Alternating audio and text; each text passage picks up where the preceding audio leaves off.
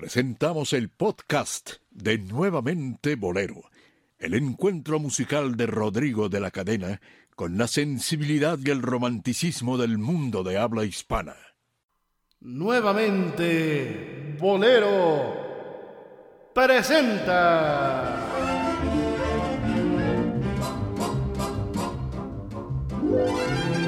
A los bohemios necios.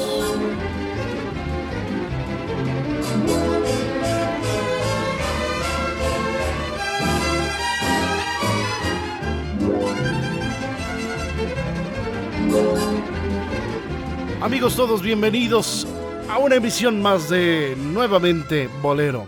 Como todas las semanas, nuestro abrazo lo extendemos a todos aquellos quienes nos sintonizan en cualquier parte del mundo, a través de las plataformas digitales, en calidad digital, en internet, TuneIn, podcast, iTunes, Apple Music, Spotify o directamente en Podomatic a través de nuestra página en internet. Nuestro dominio es nuevamente bolero.podomatic.com. Gracias por seguirnos a través de tantos años. Saludo a Dionisio Sánchez Alvarado. Hola, Rodrigo, amigos Omar Carmona X. ¿Qué Qué tal? gusto estar con ustedes. Omar. Carmona X. Comparto el gusto, mi estimado Dionisio Rodrigo, por estar departiendo con ustedes en una emisión más de Nuevamente Bolero. Ahora sí vienes en tu juicio. Esperemos Sí. que sí, porque si no Se ya sería demasiado. sí, no tendremos que... eh, eh, ocu- así que tenemos que ir por la apelación o por el amparo. o cualquier recurso que se pueda meter por ahí. Anecdotario del bolero, señores. Anecdotario del bolero. Oye, eh, yo por ahí en un grupo de WhatsApp leía que hay una persona que tiene ¿qué? cerca de 400 anécdotas de boleros recabadas. ¿No lo leíste? Sí, eh, de Ecuador, ¿no? Sí, algo Ah, sí, un ¿no? ecuatoriano, sí. Sí, es un libro, es un libro que tiene eh, 400 boleros y cada uno le hace una pequeña anécdota. ¿Qué tan apegada será? Pues es que les llama él anécdotas a hacer una descripción de cada bolero. Entonces no se Ah, vale, porque dice, a ver, este bolero lo grabó Nicolás Urselay y fue muy exitoso. Pues sí, pero una cosa es hablar del autor y el compositor y del intérprete y otra cosa es la historia detrás de la canción. Sí, o, la- Ah, o algo que se haya generado por la canción, ¿no? O sea, Sí, alguna interpretación, algún suceso que haya sido provocado o, o haya pasado durante la, la interpretación de, de X bolero, ¿no? Así es. Por ejemplo, dicen que Nicolás Urselay murió cantando. O sea que ahí le vino un... como a Jorge Castro, ¿no? Sí. Este, ahora, ¿qué bolero habrá estado cantando? Esa es una buena pregunta. eso. También Olimpo Cárdenas murió así, en Miguelito pleno parque, ¿no? ¿Cantando? cantando, cantando su última pues, en los noventas murió Olimpo Cárdenas. Qué show tan bueno, ¿no? Sí, sí, dices- Sí, sí, sí, un show Quiero de mu- morir un show de cantando como muerte. muere la cigarra. Exactamente. Bueno, pues hoy vamos a... Este es un programa que le va a gustar a toda la comunidad de bohemios.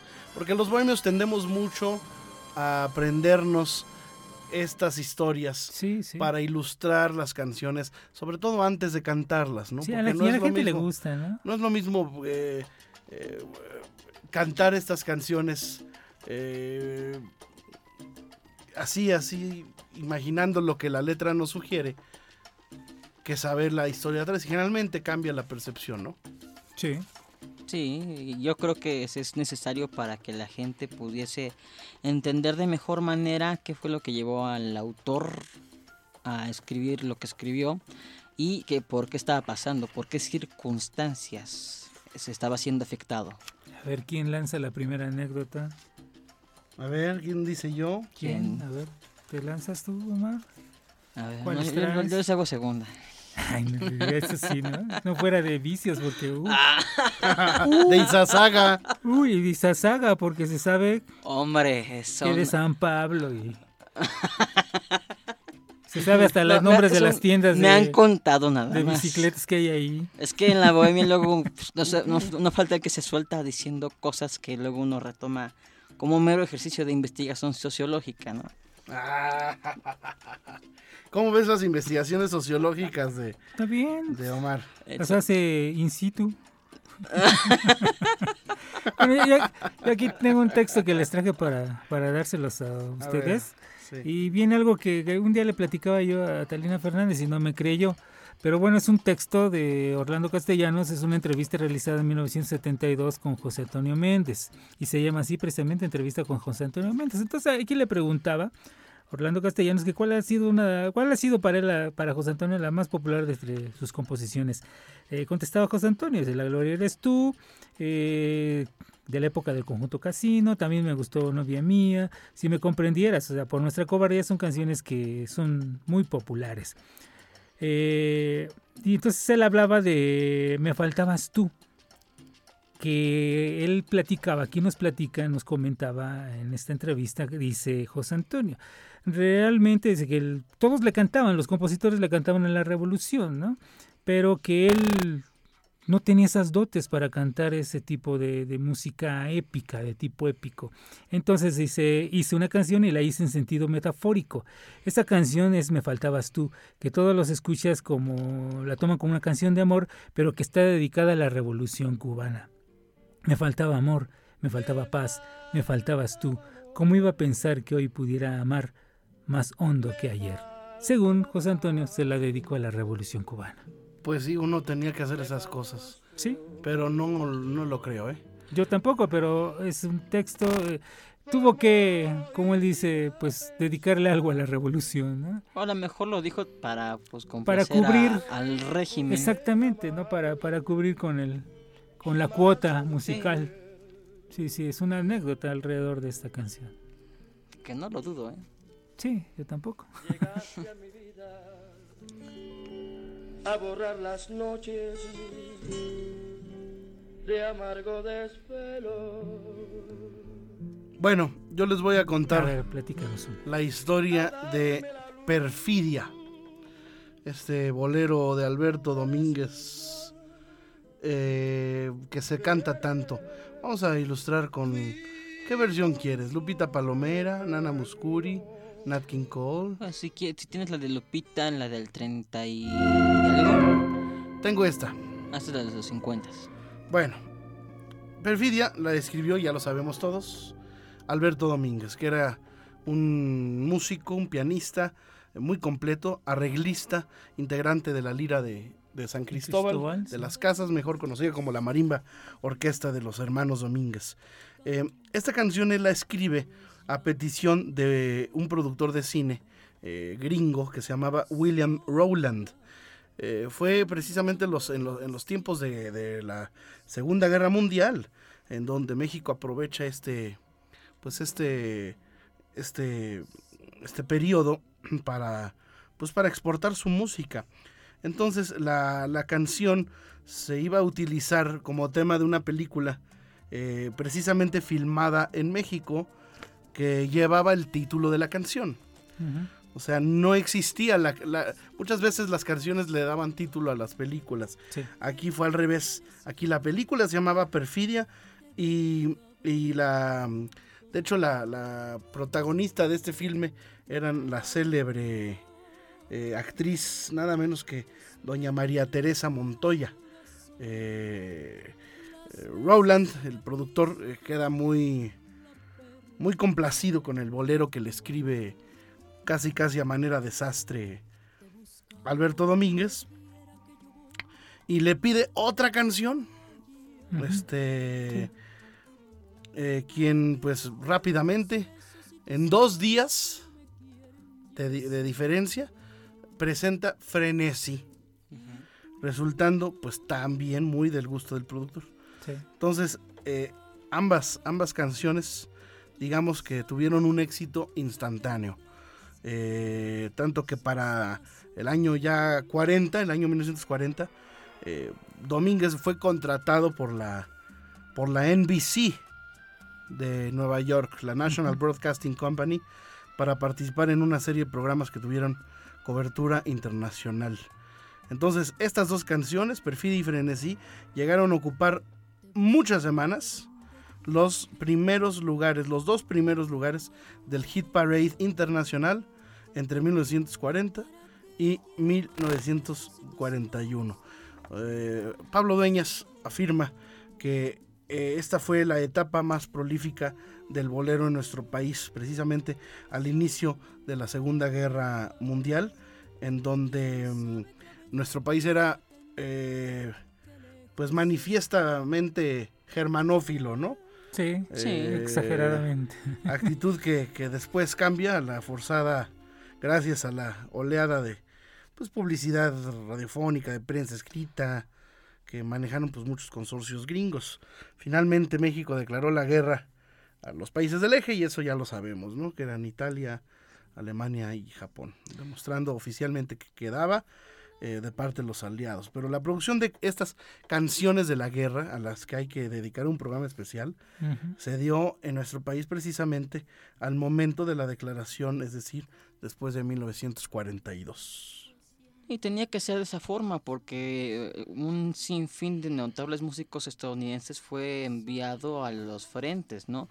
Tenemos el caso lamentable de Glenn Miller que eh, fallece durante la guerra y hablando de, lo que me comentas de mm, nuestra la relación que tenía México con Alemania, pues uno de los más afectados cuando pues siempre se van con, los aliados fue José Vasconcelos. Él era un gran promotor de la germanofilia en México. Sí, era muy afín a la ideología nazi. Tremendamente. Sí, él, él, de hecho él dirigía un periódico aquí en México que este propagaba los ideales del partido eh, social nacional socialista, ¿no? partido nazi.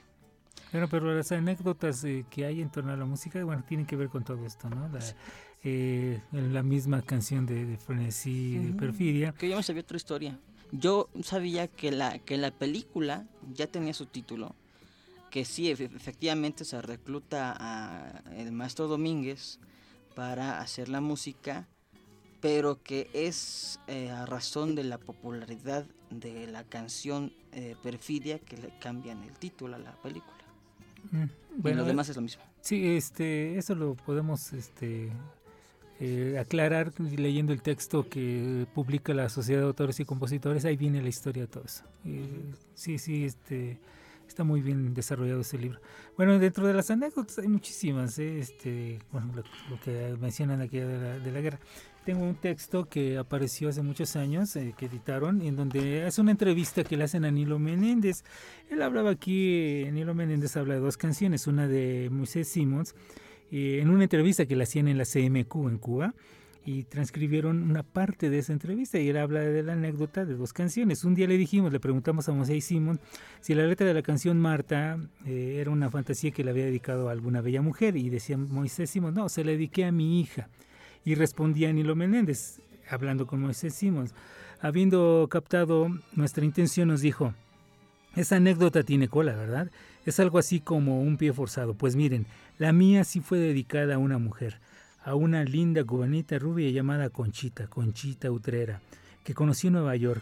Como soy poeta y creo en el amor a primera vista, la música, creé en la música de la canción, le rogué después al hermano de ella, que era el malogrado poeta y gran tenor Adolfo Utrera, que me hiciera los versos. Le sugerí la letra y fueron sus ojos los que me dieron el tema dulce de mi canción. Y así nació aquellos ojos verdes, según Aquellos ojos verdes de mirada serena dejaron en mi alma eterna sed de amar, anhelos de caricias, de besos y ternuras te toca Omar Carmona X. De hecho, abundando acerca de esta canción mm, y de Conchita Utrera, en el libro de Jaime Rico Salazar viene foto de tanto de Adolfo como de su hermana, y pues sí, tenía suficiente razón. Aunque dicen que los ojos los ojos de la de la de la fémina en cuestión no eran verdes, sino azules. Eran ojos azules los de Conchita Utrera. Pues bueno, yo he escuchado que la canción es un, un bolero gay que y que se la compuso al, al, Adolfito. Adolfo. Sí, sí. Y ese sí, tenía, ese sí tenía los ojos verdes. no Sí, azules. sí, sí. Bueno, tenían que disfrazarlo de alguna manera. Esa es otra anécdota sobre la anécdota. Sobre la anécdota. Sí, Sí, sí, claro. finalmente. Y es que, es que, bueno, nos da risa, pero finalmente hay anécdotas en, en torno a las canciones, anécdotas muy dramáticas, pero también anécdotas muy chuscas, ¿no? O sea, tendrías que platicar el dramatismo de nosotros, o yo les, plata- les platicaría el, lo chusco de un tema como Chacha Linda cuando grabaron los hermanos Martínez Gil que me lo platicaba uno de los que estuvo presente en la, en la grabación, Tony Camargo acompañando con las percusiones, porque recordemos que Melón, Tony Camargo, Lobo, todos esos soneros acompañaban a la mayoría de, de- de boleristas en la RCA. Él platicaba, me platicaba Tony Camargo, que estaban grabando eh, este disco famoso de, éxitos de, los, de los Martínez Gil, y, que estaba ahí el señor Mariano Rivera Conde. Entonces que estaban grabando y de pronto el ingeniero de sonido le decía, le decía a Mariano, es que hay un ruido, Mariano. Y entraba Mariano, ¿qué pasa? A ver, y revisaban el micrófono, revisaban los instrumentos, y así, y seguía y seguía y seguía ese ruido molesto, un zumbido que se estaba metiendo. Y Mariano ya en una desesperación decía, ¿qué, pero qué pasa? Y, o sea, ya sabes, mentando madres y todo lo demás. Hasta que de pronto se le queda viendo al contrabajista, se le acerca y le arranca un vello de la nariz. Ese vello estaba haciendo, al respirar, estaba metiéndose ese Oh, ruido. Mi vida. Era, Hombre, un, pero qué era- oído. era- era un bellote. Sí, ¿no? O sea, es lo que. Entonces, eh, platicaba Tony, o sea, ¿cómo es posible que Mariano estaba en todo? Se dio cuenta al acercarse, se dio cuenta que al oír la respiración del contrabajista, que ese era el sonido que se estaba metiendo en la grabación. Bueno, la que yo les voy a contar no es una anécdota, sino es una curiosidad. De que el piel canela Ajá. se. mm, La palabra tú se dice más de 40 veces, Sí, lo creo. Wow. pero no se nota. No, porque se dice de, de manera tan armoniosa. No importa. Uno estaba tú. más concentrado en bailarla y demás que no te das cuenta de cuántas Otra vez, veces- bailando ya. Sí, ya, la disipación Bueno, total. Yo Bueno. me sé una anécdota que no, bueno, no es precisamente de bolero, pero este cuenta que en los últimos discos que grabó Cornelio Reina en la Musart, en una sesión de grabación estaban ya revisando los tracks, ¿no? Ya, ya había terminado de grabar el acompañamiento, las voces y todo. Y escuchaban igual un, un- ruido extraño, ¿no? Sobre, eh, sobre todo en el acordeonista, en el acordeón. Entonces se, pues, se ponen a checar con el, con el conjunto que estaba acompañando a Cornelio Reina y resulta que el acordeonista tenía el reloj ahí y viceversa está y se escuchaba horrible la, la grabación porque se movían las manos y estaba el chacaleo entre del, del reloj y el acordeón. Bueno, hay, hay boleros muy famosos, ¿no? Como nosotros. Sí. Eh, cuéntame, bueno, hay quien asegura eh, que fue la carta de despedida de, de Pedro Junto, de Pedro Junco Jr. a su novia, ¿no? Cuando le diagnostican Se, em- se empieza- La tuberculosis. ¿no? Que, sí, sí. Entonces, que era in- incurable en sí. ese tiempo. eh, se, se menciona mucho. Esa es la, la historia más, más conocida, ¿no? Que creo que es de conocimiento de todos los investigadores y que gustan del bolero. Casi es la referencia que hacen. ¿no? Aunque hay quien ahonda mucho más en la historia. Que cuentan que, que es la, la- la- tienen el nombre de la incluso de la muchacha que estaba inter- que vivió en, en- en- internada en, en- en conventos y, y y todo esto, ¿no? Pero bueno, yo Oye, una, una que nos contó, y esa muy interesante y que va de acuerdo al Tesa, deberías de contarla tú, Omar. La de la puerta que nos contó Chamín Correa en una de las entrevistas que se hicieron ahí en Radio 13, que le contó, le platicó Luis Demetrio, que escribió la canción, por, se le escribió a una novia que, que tuvo Luis Demetrio, que por alguna situación del destino no pudieron terminar juntos en matrimonio y se separaron y nunca más la volvió a ver hasta el día en que entrando a un burdel, yendo a ese burdel, se encuentra a la que era su novia y que él había amado tanto y que le dedicó y escribió la canción de la puerta. Eso lo, lo recuerdo muy claramente que... ¿Y cómo fue la historia?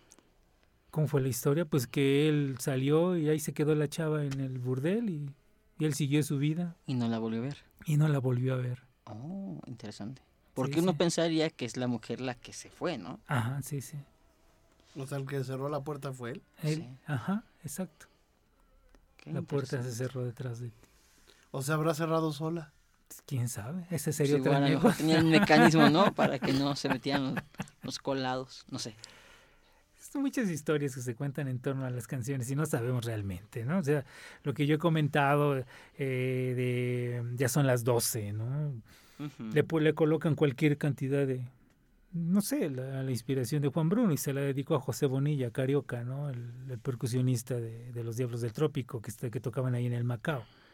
Por eso, o sea, yo cuando escucho, el, digo, qué inspiración, ¿no? ya son las 12 y no llega, me era lo mismo que ayer espera, espera y no viene. Ya, no lo, ya no la quiero ni ver, le dice, dice en la letra, ¿no? Pero ya no lo quiero ni ver. De pronto siento un ruido y me despierto, se abre la puerta y entra mi querer. Y era Bonilla, era Carioca, que era el amor en ese momento de Juan Bueno, de, la letra de, de Tú me acostumbraste, ¿no? De, de Frank Domínguez, eh, que él mismo me contó la historia, ¿eh? Eso sí, no les voy a, no les puedo no puedo mentirles, de tú me acostumbraste, que, que pues él estaba muy jovencito y a al mismo Frank me lo decía, yo estaba muy bonito y muy, muy jovencito, ya tú sabes, en La Habana, y que el cuate que lo, pues en el que él se, que él le hizo la corte, por llamarle de alguna manera, que fue el que lo enamora, pero pues lo quería nada más para no lo quería para, pues para... sino lo quería para lo que Omar Carmona va allá. Ahí se saga. Ahí se saga.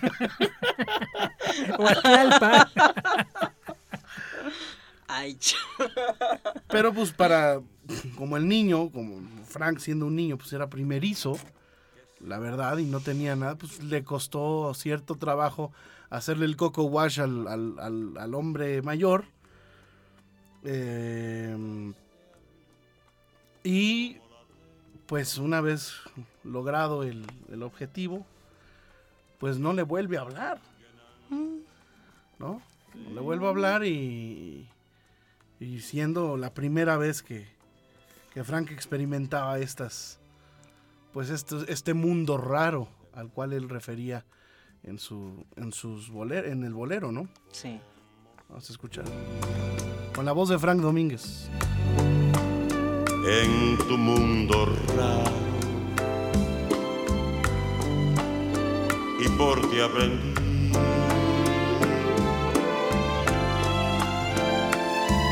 Por eso me pregunto al ver que me. Ahora sí, de la que se perdió el cuate, ¿no? Pues, pues sí. un gran compositor, un talentoso artista. Y tengo el nombre hasta del cuate. Ah, Dios. ¿Y de, no y de imágenes no tendrás alguna anécdota? No, pero les puedo decir el nombre del cuate. Ah, bueno. Se llamaba Vicente Pedreira. Ándale. Vicente Pedreira. Que ya después Frank pues ya tuvo otros amores. sí, ya, ya. Pasó pudiéramos decir que Frank no era completamente gay, ¿eh? Era bisexual se casó y tuvo hijos y como Juan Gabriel, ¿no? Sí, así. Bueno, nada más que Juan Gabriel fue, más por inseminación artificial que. Ah, ¿y tú qué sabes? ¿Y tú qué, cómo? Pues salió en la entrevista. Ah, como cuatro ¿En la TV Notas? No, ¿qué pasó? Salió en la serie de Juan Gabriel. y como le gustan mucho las series de Gabriel. no. No, bueno, aquí tengo... fíjate que no, no lo he visto, ¿eh? Aquí hay un, texto también muy interesante. En este grupo de WhatsApp de pronto vi que se soltó la controversia por Quíreme Mucho y todo lo demás de Gonzalo Sí, que no, no, llegamos a un consenso. Y nunca, y no sé, nunca se llegó a algo, ¿no? Pero bueno, en este texto, que es un texto que habla de farándula de Cuba, se Gonzalo Roy vendió su Quíreme Mucho en tres pesos. Eh, una anécdota, el maestro Roy gozaba plenitud cuando evocaba el pasado y como tuvo la oportunidad de hacerlo al hablar de su Quiereme mucho, me contó una anécdota sobre aquellos tres pesos. En aquel tiempo, periodo muy malo, sobre todo para los artistas, él y sus amigos pasaban tremenda penuria. Entre estos se encontraban los jóvenes Jesús López, Luis de Miguel y Agustín Rodríguez. A causa de tal estrechez, todos ocupaban como socios una habitación de 4x4 en el Hotel La Estrella, en los altos de la esquina de Neptuno y Consulado, que después fue el Café Los Parados. Un inolvidable día de aquel 1925 comenzó expresando el maestro Roy, con aquella gracia innata en él, por rara coincidencia todos nos sentíamos ricos. Yo, tenía mis tres pesitos por la venta de Quiéreme Mucho, Jesús López había cobrado su semana en la revista La Política Cómica, Luis de Miguel había entrado en, en, plata y Agustín Rodríguez cogió algunas pesetas por derechos de autor. Con Alboroso Juvenil acordamos celebrar la ocasión con un banquete en la fonda de chinos, California. Él vendió, dice, decía, por tres pesos, quiéreme mucho. Bueno, hay muchas, muchas historias. Eh, la de mm, Historia de un amor, ¿no? Ah, sí. De Carlos Zeleta, que es una canción, eh, es una historia muy triste, exactamente, que le compone a la esposa de su hermano, cuando la esposa de su hermano se muere. Así es. ¿No? Y, le dedica esta, ya no estás más a mi lado, corazón. Eh, hay una anécdota que me gustaría eh, contarles, pero la verdad, eh, nadie mejor que el que me la contó a mí. y me quiero referir a, a Carlos Navarrete, a quien tengo el privilegio de, de recibir en la línea telefónica. Y esta historia es una una historia un, tanto surreal. Eh, y quiero saludar a mi amigo Carlos Navarrete, un gran luchador social, pero sobre todo un gran José Alfrediano, el más grande José Alfrediano que yo conozco. ¿Cómo estás, Carlos, querido? Mi estimado Rodrigo, qué gusto saludar con el afecto de siempre. Estamos aquí en torno al micrófono, mi compañero Dionisio Sánchez Alvarado. Hola, Carlos. Y, ¿Qué tal, Dionisio? Muy buenas tardes. Y Omar Carmona. Hola Omar, ¿qué tal? Qué gusto. Entonces estábamos haciendo, estamos haciendo un programa que se llama Anecdotario del Bolero y de la canción eh, romántica sobre todo. Entonces, eh, les quise contar la historia de las ciudades, pero la verdad es que pues nadie, nadie mejor que tú para que nos la cuentes. Con enorme gusto, claro que sí. Como ustedes saben, nuestro gran cantante, intérprete, pero sobre todo autor, José Alfredo Jiménez, era un gran aficionado al fútbol en su juventud había sido portero en un equipo renombrado y compañero de la Tota Carvajal. Después abandonó el fútbol y se dedicó a la composición, afortunadamente, y en una ocasión visitó a un amigo en Madrid con todas las ganas de ir al Estadio Santiago Bernabéu a ver un partido donde jugara el Real Madrid, un equipo al que le tenía mucho afecto. El amigo lo acompañó, fueron al estadio y estando en el estadio, vio a una española que estaba sentada en la misma fila que él en el estadio, empezó a mandarles algunos mensajes, le mandó una cerveza para que tomara ahí, la saludó de lejos, la señora le contestó el saludo y le dijo a su compañero que lo había invitado, hombre, yo creo que no voy a poder comer contigo, porque yo creo que con esta señora voy a comer hoy, a ver cómo me va. Sin embargo, al terminar el partido de fútbol, se levantó todo el mundo en las graderías y la señora desapareció entre la gente. El amigo le dijo a José Alfredo, hombre, José Alfredo, ya no te tocaba. Mejor vámonos a comer sabroso el lugar que te voy a invitar, una comida española muy sabrosa. Llegaron al restaurante los dos. Cuando estaban viendo la carta para pedir lo que iban a comer, entró por la puerta principal del restaurante la misma española que había visto en el estadio de fútbol, Santiago Bernabéu. José Alfredo se sorprendió, por eso dijo, no puede ser tanta casualidad esto. Al poco rato la abordó, platicaron, se presentó con ella, la invitó a comer, comió con ellos y cuenta la anécdota que José Alfredo se quedó por lo menos tres semanas en Madrid eh, en un romance breve pero muy intenso con esta española. Y de ahí surge una canción que si no se conoce la historia no se entiende porque tiene frases muy extrañas te vi llegar y sentí la presencia de un ser desconocido. Y de ahí eh, teje un conjunto de frases que por lo menos a mí me dicen las frases de esa canción, que fue un romance intenso, pero complicado, de esos romances difíciles, de esos eh, romances que te dejan a veces huellas y señales no muy positivas. Me da la impresión que en cierto momento José Alfredo la invitó a México para que se viniera con él y ella le pidió que se quedara en Madrid para que ahí desarrollara su carrera. No ocurrió ni una cosa ni la otra, pero las frases de las ciudades dice, y tu amor no era fuego, no era lumbre. Las ciudades, las distancias apartan las ciudades y las ciudades destruyen las costumbres. Fue una, una visita muy breve a Madrid, un romance muy intenso, pero también breve, de donde salió una canción hermosísima que sin embargo no se comprende del todo si no se conoce la historia de la canción. Ole, ole, ole, ole. Qué bárbaro, Carlos. Qué sabrosa historia. Y, como tú dices, eh, uno encuentra el sentido a, esta, a esta letra un tanto mística, ¿no? Por la naturaleza de sus, de sus frases. Eh, y esa sobre todo que es, yo creo que la frase, que las, las distancias apartan las ciudades y las ciudades destruyen las costumbres. Sí, y, y la otra que es lo que, lo que yo, a mí me lleva a pensar que hubo un, una separación un tanto dolorosa que no concretó ninguna propuesta, porque José Alfredo dice en su canción, y estuve a punto de cambiar tu mundo, de cambiar tu mundo por el mundo mío. Eh, algo estado diciéndonos ahí en esa frase José Alfredo, sin duda alguna. Seguramente que sí, querido Carlos. Pues muchísimas gracias eh, por tu tiempo. Sé que estás muy ocupado en tus actividades. Eh, sin embargo, aprovechamos para mandarte un, un abrazo muy José Alfrediano y gracias por enriquecernos con esta anécdota.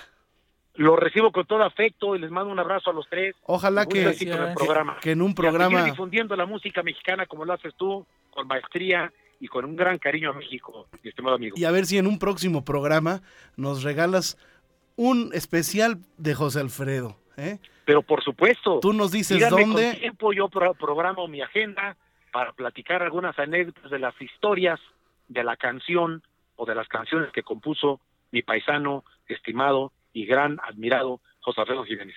Te mandamos un abrazo fuerte, gracias. Igualmente para ustedes, Rodrigo. Saludos. Gracias. Carlos Navarrete.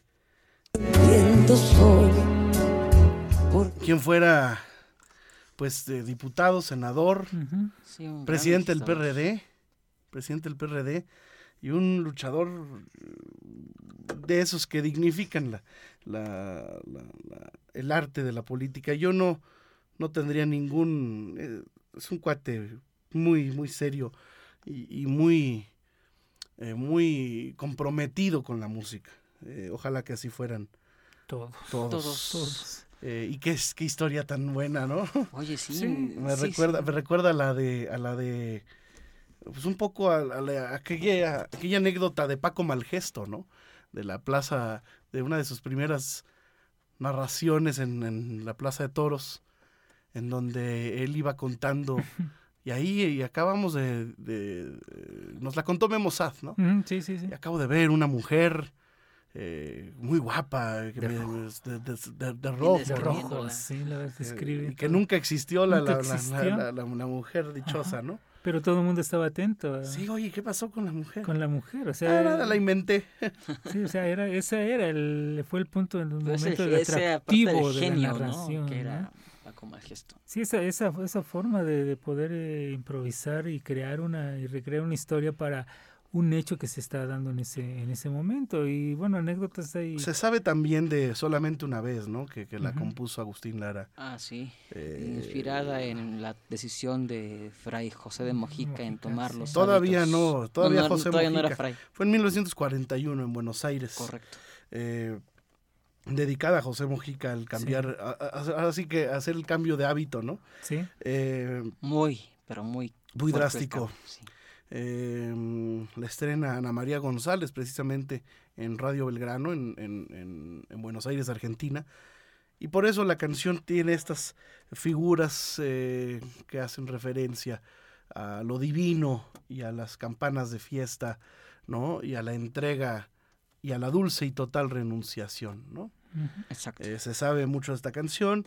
Eh, hay muchas historias, eh, cuentan, por ejemplo, La vida es un sueño de Arsenio, Arsenio Rodríguez, Rodríguez, sí. que fue compuesta esta canción por eh, el compositor y poco tiempo después le, le- le- eh, de que le hicieran una operación en, en los ojos. Sí, que se- él cuando fue, Un se fue a. Estados Unidos y Él pretendía recobrar la recobrar vista. la vista que había perdido por un golpe que dicen que por una cos de, de un caballo, que le había pegado un caballo, Ujú. cuentan que, que, que había sido así. Entonces él, al tratar de recuperarla, se entera de los adelantos científicos del momento, de la época, y acude a eso, pero eh, no, no de resultado, y por eso escribe esa canción. Sí, de hecho era por la visita de un gran eh, oculista español que llegaba a, a Nueva York. Eh, y eh, él con la esperanza de pues de tener la vista de nuevo pues acude. De hecho incluso la gente a través de la radio eh, canaliza a Arsenio con este con este este doctor. Pero al final de cuentas el doctor le explica las razones por las cuales ya es imposible que vuelva a tener la vista no Después que conozcas la acción de la vida, no debes Hay que darse cuenta que todo es mentira y que nada es verdad. Hay que vivir el momento feliz. Hay que gozar lo que puedas gozar. Porque sacando la cuenta en total, la vida es un sueño y todo se va. La realidad es nacer y morir. Dice, la vida es una barca, calderón de la mierda. Un eterno. ¿No? Sí, sí, sí, sí. Pero Eh, fíjate, perdón, la- esta anécdota, esta, esta historia, estoy hecho con Arsenio Rodríguez, da pauta y da pie a que la música en Nueva York, en el mundo, sobre todo la música de origen latino, se revolucione. Porque Arsenio se va a Estados Unidos y se lleva el sonido que él estaba creando al en torno a lo que él hacía con las trompetas que le llamaban Diablo y que se genera un sonido de mambo al estilo Nueva York que es lo que ahora se utiliza mucho en salsa y muchas otras cosas. O sea, realmente Arsenio, por buscar la sanación, buscar nuevamente el recuperar la vista, la visión, esa anécdota, ese hecho da como resultado la revolución musical dentro de- del ambiente latino y del ambiente también mucha parte de, de la música en Estados Unidos, la creación de, de- de otro estilo de hacer música. ¿eh? O sea, es, es algo que es un hecho que crea una revolución musical, indudablemente. ¿Haremos un capítulo 2 de anecdotario del bolero? Sí. Sí, sí, Con claro todas que las sí. que tiene Omar de Mujeres de la Calle y todo lo demás. Amor de la y de. Izazaga y todas estas historias. esos callejeros. Ay, ay, ay. No, hombre, que Daniel Santos se le queda Corto. corto. Por cierto, que Daniel Santos y Julio Jaramillo ahí se la llevaban Eran en el, los dos. en el pues es- en matrimonios y, y no matrimonios y digo creo que Sí, sí. Julio Jaramillo tuvo 30 hijos, ¿no? Oficialmente Oficial. contados, porque los que no los Y han el- reconocido los Y, y el inquieto Ana Anacobero, Covero. pues sí le hacía Daniel Santos tuvo Honor 12, a su- 12 matrimonios, ¿eh? O sea, que eran hombres valientes, ¿no? muy Sí. valientes. Creo el otro que conozco que más o menos de ese nivel, Martínez Serrano, ¿eh? Yo lo dejé en ocho divorcios. Y estoy hablando, Ay, y estoy Dios. hablando de hace 30 años, ¿no? 25, 30 años. Adiós. no sé cuántos se hayan acumulado ya. Vamos a terminar este programa agradeciendo el favor de su presencia y el privilegio inmejorable de su atención. Gracias, Bohemios Necios. Gracias a ti. Muchas gracias. Seguiremos con una segunda edición seguramente de Anecdotario del Bolero. Hay que darse cuenta que todo es mentira, que nada es verdad. Hay que vivir el momento. Nuevamente Bolero presentó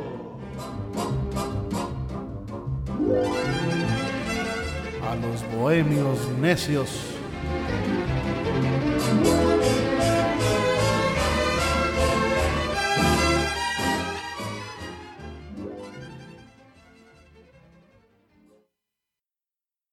Cuando yo sentí de cerca tu mirar de color de cielo, de color de mar, mi paisaje triste se vistió de azul. Con ese azul que tienes tú. Desde Jalapa, la hermosa Atenas veracruzana, Fernando Hernández Guerrero saluda a Rodrigo de la Cadena y a su público.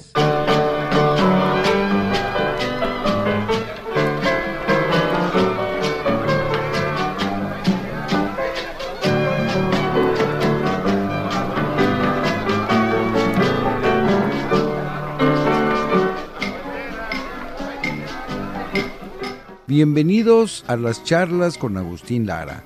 En esta ocasión vamos a continuar con la narración de la herida que le provocaron a Agustín Lara en la cara.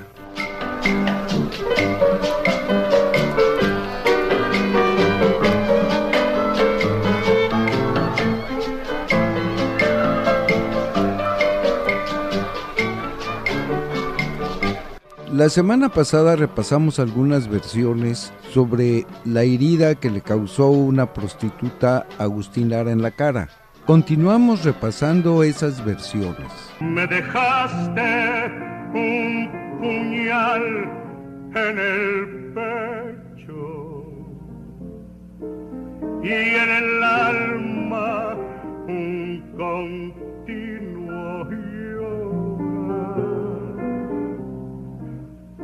En el libro biográfico Mi novia la tristeza, sus autores citan que el licenciado Adolfo Roldán le comentó a la señora Clara Martínez que a él le tocó levantar el acta de la investigación ministerial la noche del ataque, que la herida se la provocó una prostituta celosa llamada Marucha con una navaja de barbero.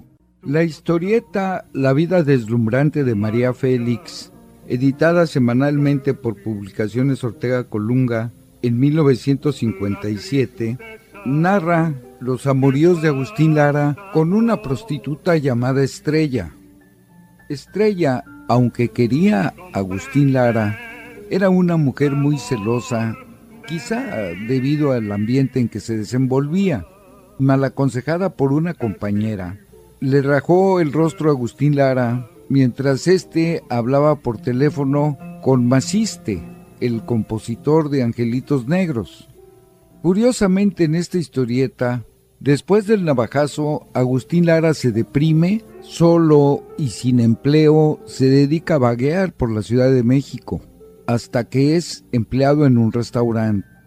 Pero no se menciona que se hubiera retirado ya sea a Puebla o a Córdoba. Por último, les comentaré que en la película La vida de Agustín Lara se narra que la cicatriz se le hizo violeta con una botella rota mientras hablaba por teléfono con la mariposa, otra prostituta que trabajaba en el mismo prostíbulo. En la película, supuestamente, usted fue atendido en un hospital de ginecología por el doctor Alfonso Ortiz Tirado, quien es el que lo anima a seguir componiendo y lo saca de su depresión.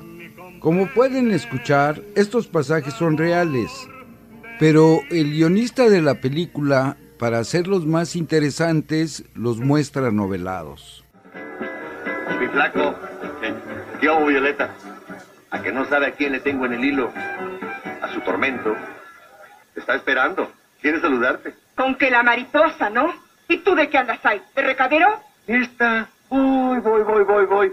¿Qué pasó? ¿Vas o no vas? A lo mejor cuelga. Anda, ve a ver qué te cuenta de la casa que le puso el coronel. Seguramente estará muy bonita.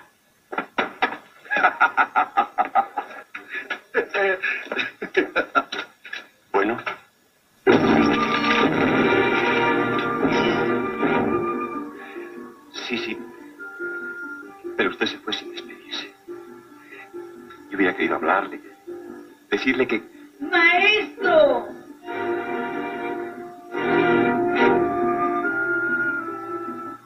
Podríamos hacer otra vida, mariposa.